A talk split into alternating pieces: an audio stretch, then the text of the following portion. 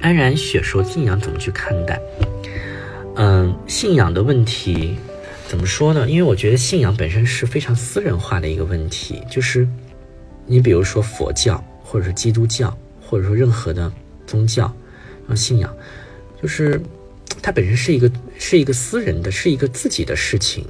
我信仰它，那我自然就信；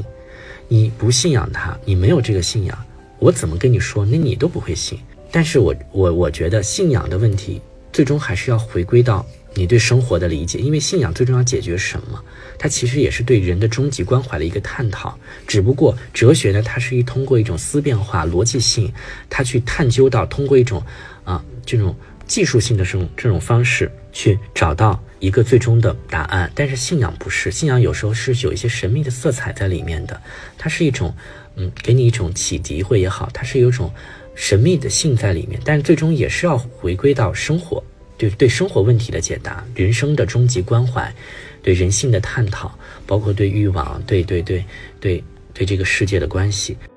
最终你只要觉得你有宗教信仰，能够对你的生活有帮助，能够你能够从中真正的得到心灵的这种慰藉，其实就好，我觉得就 OK。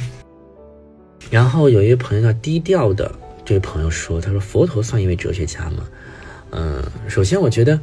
这两者应该不能不能放在一起去讨论，因为佛佛教本身是宗教层面嘛，因为宗教思想它也是有理理论体系的，就是嗯，不管说是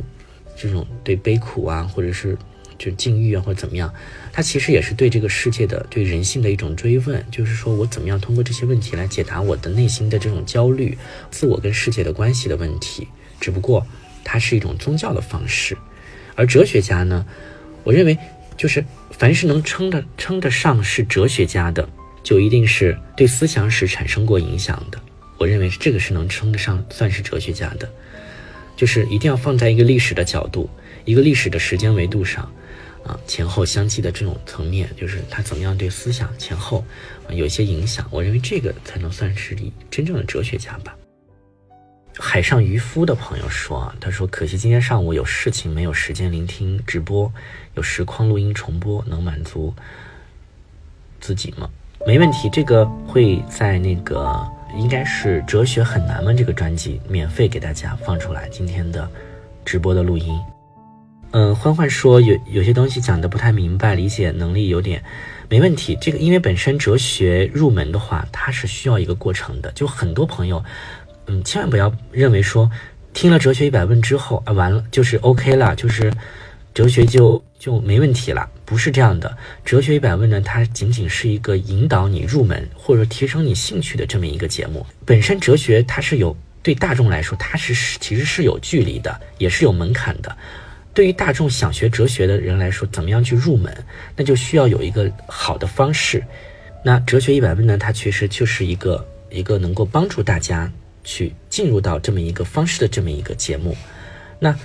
听完哲学本文之后，一定要仔细的消化，消化完之后，对自己感兴趣的某一个哲学家、某一个领域有一个有一个深入的研究。大家也可以加入我们的这个社群，因为现在我们的社群的这个还有一个复习小组是比较，应该是比较深度的一个一个讨论的一个空间。